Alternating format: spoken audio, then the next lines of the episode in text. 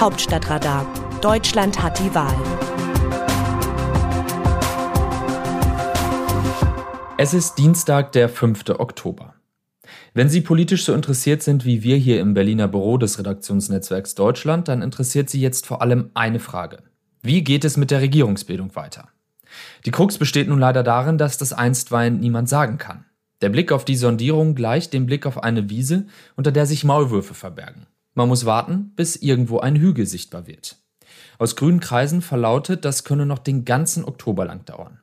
Bis dahin werden vertrauensvolle Gespräche geführt und Gemeinsamkeiten ausgelotet, um einen neuen Aufbruch zu organisieren.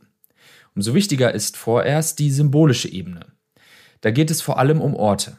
Die Jamaika-Sondierungen 2017 hatten bisweilen in den jeweiligen Parteizentralen stattgefunden. In Erinnerung ist etwa, dass der damalige CSU-Vorsitzende Horst Seehofer die Bundesgeschäftsstelle der Grünen aufsuchte, um dort Cem Özdemir und Katrin Göring-Eckardt die Ehre zu geben. Das sollte eine Geste der Annäherung sein. Soweit sind die Beteiligten jetzt noch nicht. Deshalb müssen die Sherpas neutrale Verhandlungsstätten suchen. Das sind da meist Bürogebäude im weiteren Umkreis des Regierungsviertels. Allein die sogenannte Location der gelb-grünen Sondierung hatte einen gewissen Unterhaltungswert. Sie befand sich nämlich gegenüber dem Berliner Zoo, auch wenn es keineswegs tierisch zuging. Manche Orte der jüngeren Politikgeschichte sind in lebendiger Erinnerung geblieben so das Frühstück von Wolfratshausen. Im Wohnhaus des damaligen CSU-Chefs Edmund Stoiber bot Angela Merkel ihm am 11. Januar 2002 die Kanzlerkandidatur an. Anschließend tagten die Spitzen der Männerpartei CDU bezeichnenderweise im Magdeburger Hotel Herrenkrug.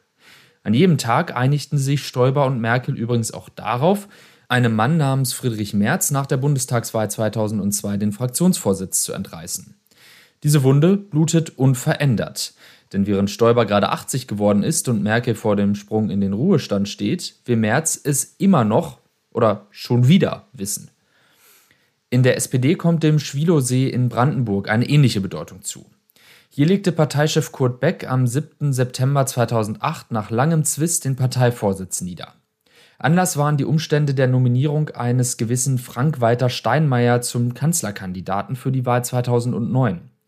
Der Pfälzer wollte dessen Kandidatur selbst, wurde aber bei deren Bekanntgabe an die Medien umgangen. Damit war seine Restautorität dahin. Beck ist seit einiger Zeit in Rente, Steinmeier ist bekanntlich Bundespräsident mit Ambitionen auf eine zweite Amtszeit. Der postmoderne Ort von heute ist natürlich das Netz. So präsentierten sich die Vorsondierer von FDP und Grünen, Christian Lindner, Volker Wissing, Annalena Baerbock und Robert Habeck, nach ihrem ersten Treffen bei Instagram. Das wäre für Kurt Beck eher nichts gewesen. Was es hingegen nicht geben soll, sind Bilder wie jene vom Balkon der Parlamentarischen Gesellschaft 2017, auf denen sich die Sondierer den Fotografen zeigten. Weil die Zeiten ernst sind, sollen es auch die optischen Botschaften sein. Es herrscht ein Klima der Sachlichkeit. Während die Journalisten wie früher schon vor den Türen lungern, um Infos der Sondierer aufzugreifen, ist bei der Gelegenheit häufiger von jener Nacht im November 2017 in der baden-württembergischen Landesvertretung die Rede. Alle rechneten damals mit dem Durchbruch zu regulären Verhandlungen von Union, FDP und Grünen. Stattdessen packten Lindner und die übrigen Liberalen ihre Koffer, um zur Überraschung aller und bei funzeligem Licht das Ende der Sondierungen zu verkünden. Zurück blieben verdatterte Vertreter der anderen Parteien, die jene Nacht ebenso wenig vergessen werden wie jene, die darüber bis in die frühen Morgenstunden berichteten. Aus dem Wörterbuch Politsprech Deutsch. Wenn wir uns nicht komplett dämlich anstellen, werden wir in den nächsten vier Jahren diese Regierung nicht nur mittragen, sondern maßgeblich mitbestimmen. Robert Habeck, Vorsitzender der Grünen. Als Grünchef Robert Habeck 2018 von der schleswig-holsteinischen Landespolitik in die Bundespolitik wechselte, da eilte ihm der Ruf großen Selbstbewusstseins voraus. Die Attitüde, ich zeige euch mal, wie man es richtig macht, gefiel nicht allen in der Partei. Für die Formulierung, dass die Grünen demnächst nicht nur regieren, sondern gut regieren, wenn sie sich nicht komplett dämlich anstellen, dürfte ähnliches gelten. Sie zeigt einen enormen Willen zur Macht, der so nicht allen Grünen eigen ist. Sie zeigt überdies das erwähnte Selbstbewusstsein. Denn eigentlich will Robert Habeck sagen, wenn wir es bei der Regierungsbildung so machen, wie ich es mir vorstelle, dann kann eigentlich gar nichts schiefgehen. Wie sehen andere Nationen Deutschland? Eine sozialdemokratische Budapester Tageszeitung kommentiert das Comeback sozialdemokratischer Parteien in Deutschland und anderen europäischen Ländern.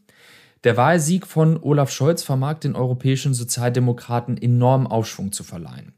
Wenn er wirklich Bundeskanzler wird und sich ein ähnliches, auf ganz Europa ausstrahlendes Charisma wie Angela Merkel anzueignen vermag, dann könnten die Sozialdemokraten mit der Zeit erneut Europas dominierende Parteifamilie werden.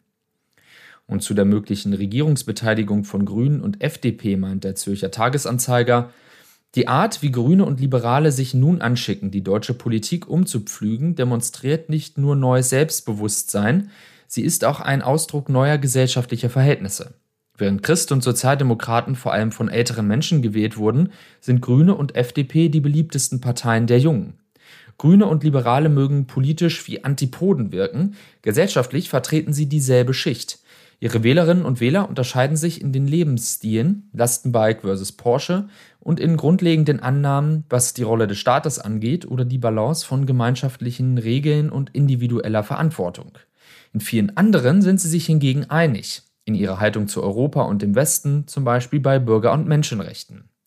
Gerade weil sie sich so nah sind, tragen Liberale und Grüne ihre Meinungsverschiedenheiten oft wie innerbürgerliche Kulturkämpfe aus. Den Grünen Robert Habeck und Annalena Baerbock sowie FDP-Chef Christian Lindner kommt jetzt die Aufgabe zu, diese Polarisierung zu überwinden und Gemeinsamkeiten herauszuarbeiten.